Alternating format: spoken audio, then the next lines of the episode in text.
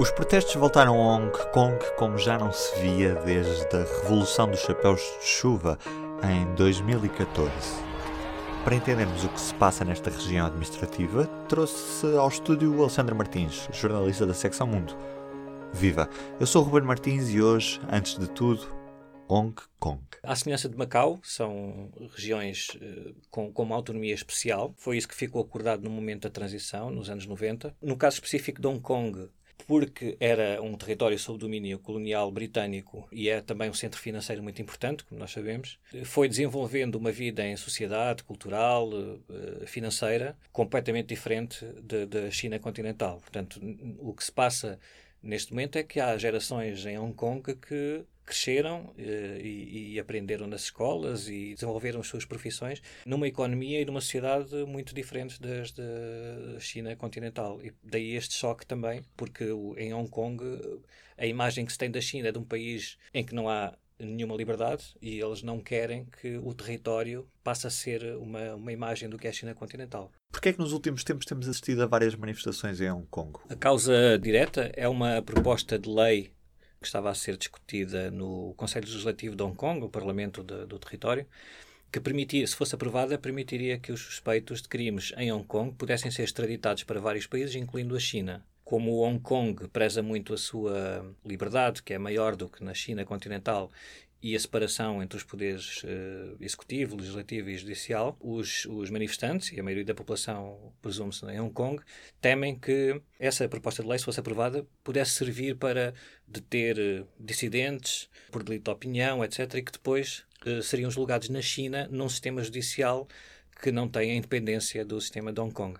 Essa extradição aconteceria em que casos? Com as manifestações, com o decorrer das manifestações, o governo foi recuando um pouco, estabelecendo alguns limites, dizendo ou prometendo, porque a questão era essa, que depois se a lei passasse poderia ser diferente no momento da discussão. Mas publicamente a, chefe do executivo de Hong Kong prometeu alterações como uh, o, o, só, só poderiam ser extraditados suspeitos que pudessem vir a ser condenados por crimes até sete anos de, de, de, prisão, por exemplo, e depois outros limites ao tipo. e garantindo sempre que o, seriam os tribunais de Hong Kong a ter a última palavra.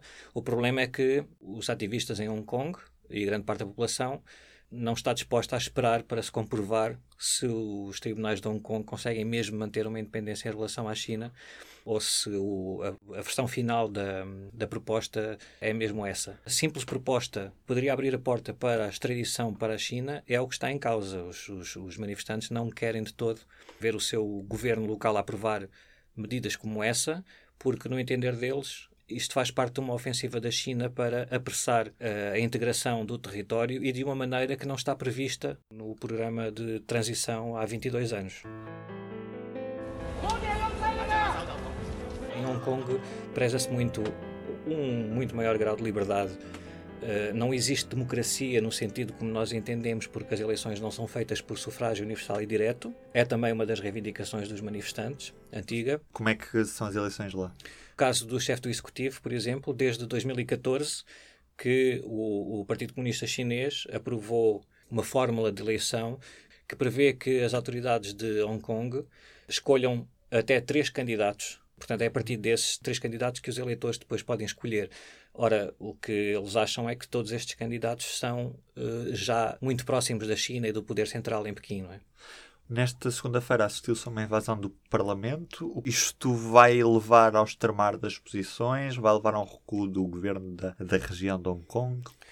Ninguém sabe, há, há, há, análises para tudo, obviamente. Um, antes desta invasão e ocupação do, do, do Parlamento de Hong Kong por uma maioria de jovens manifestantes, e aqui também há uma certa diferença entre os uh, ativistas uh, menos jovens do movimento pró-democracia, que já lutam por, pelo sufrágio universal e direto, por exemplo, há muitos anos, e depois há aqui também uma, uma geração mais jovem que os próprios habitantes de Hong Kong veem como eh, mais radicais do que seria útil para a sua luta. Bom, isto depois cada pessoa tem a opinião que quiser em relação a isto, mas basicamente a, a ideia com que se ficou ontem é que esta ação foi ehm, realizada pelos uh, manifestantes mais jovens e, e, e portanto, com, com, com maior capacidade de, de, de, intervenção através de atos que podem não ser considerados pacíficos, ou seja o que for. Antes disso, dizia eu, antes dessa invasão e ocupação, a chefe do Executivo tinha, em, em declarações públicas, até no, no, mesmo dia da invasão, porque no dia da invasão celebrava-se os 22 anos da transição do território de, do Reino Unido para a China, tinha prometido ouvir mais o povo, uma espécie de autocrítica, dizendo que percebeu que tem de ouvir mais as pessoas e tem, tem de ir ao encontro delas. Até ao momento eh, eram só palavras e agora não se sabe o que é que vai acontecer depois de, de, de, da questão da invasão e ocupação, que é obviamente em termos simbólicos também um acontecimento extraordinário em Hong Kong ou em qualquer território ou país, porque os, eles não só invadiram, como uh, vandalizaram o símbolo nacional, uh, escreveram mensagens na, nas paredes a pedir a, a, o sufrágio universal e, e, direto, por exemplo, e desfraldaram bandeiras da época colonial britânica e até uma bandeira do Reino Unido. Portanto, tudo isto, mesmo em termos simbólicos, uh, pode motivar uma reação diferente por parte do Executivo. Fala-se muito que a polícia foi complacente com os manifestantes, acabou quase por deixá-los entrar.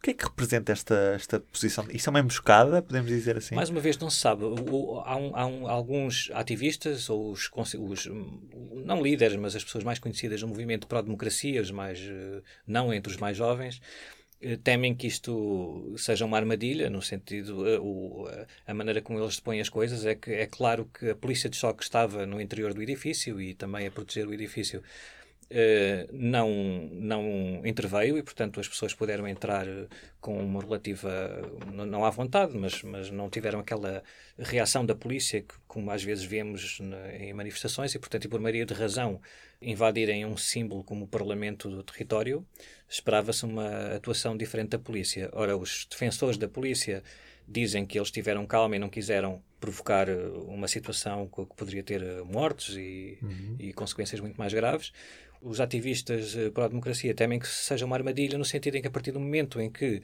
as imagens começam a correr mundo com jovens a pintarem nas paredes da Câmara dos Deputados, a, a vandalizarem, podem ser mais facilmente retratados, como estão a ser na China continental, como arruaceiros e pessoas que só querem causar uh, balbúrdia e não têm nenhum objetivo político. E agora? Mais uma vez não sabemos, ainda está muito cedo. Sabemos as reações da China continental, principalmente através dos, dos jornais uh, estatais. Por exemplo, vi algumas primeiras páginas de jornais na China e parecia que não tinha acontecido nada daquilo que nós vimos nas televisões, portanto havia uma fotografia das comemorações de, do aniversário da transição. Há também mesmo nas redes sociais, porque nós temos de ter em atenção que há ali uma barreira, não é? A grande muralha digital, que há, há, não há assim tanta coisa que entra na China e, portanto, é, há, mais, há mais probabilidades da narrativa do governo ser aceita pelos cidadãos, porque não tem também o contraditório muitas vezes.